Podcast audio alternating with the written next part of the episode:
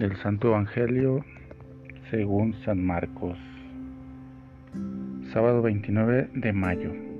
En aquel tiempo Jesús y sus discípulos llegaron de nuevo a Jerusalén y mientras Jesús caminaba por el templo se le acercaron los sumos sacerdotes, los escribas y los ancianos y le preguntaron, ¿con qué autoridad haces todo esto? ¿Quién te ha dado autoridad para actuar así? Jesús les respondió, les voy a hacer una pregunta. Si me la contestan, yo les diré con qué autoridad hago todo esto. ¿El bautismo de Juan era cosa de Dios o de los hombres? Contéstenme. Ellos se pusieron a razonar entre sí. Si le decimos que de Dios, nos dirá, entonces, ¿por qué no le creyeron? Y si le decimos que de los hombres, pero como le tenían miedo a la multitud, pues todos consideraban a Juan como verdadero profeta, le respondieron a Jesús, no lo sabemos.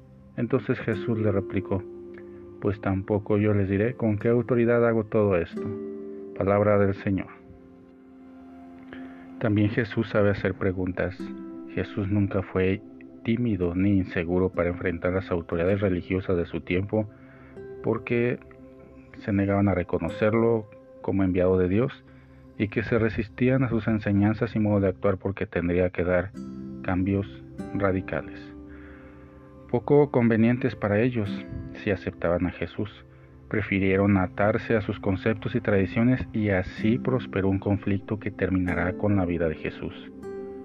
Una muestra de la seguridad con que Jesús enfrenta a la comunidad religiosa del templo lo tenemos en el Evangelio de hoy.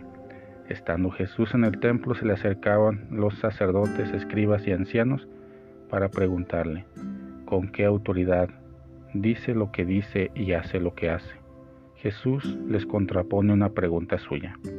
¿El bautismo de Juan era cosa de Dios o de los hombres? Las autoridades del templo se sienten acorralados, pues si responden que era cosa de Dios, Jesús les diría, ¿y por qué no le creyeron? Y si respondían que el bautismo de Juan era algo simplemente humano, se verían en apuros, pues la gente respetaba a Juan como verdadero profeta. Dan pues la evasiva y respondiendo no lo sabemos. Jesús a su vez les dice, pues tampoco yo les diré con qué autoridad hago todo esto. El cristiano ha de saber dar razón de su propia fe, para lo cual debe conocer, reflexionar y pedir las luces del Espíritu Santo para responder con claridad y confianza cuando se le cuestiona acerca de los contenidos y significados de la fe en Dios, en Cristo, en el Espíritu Santo así como lo sabemos de María, la Madre de Jesucristo, de los santos, de la Iglesia fundada por Cristo y de nuestras prácticas religiosas.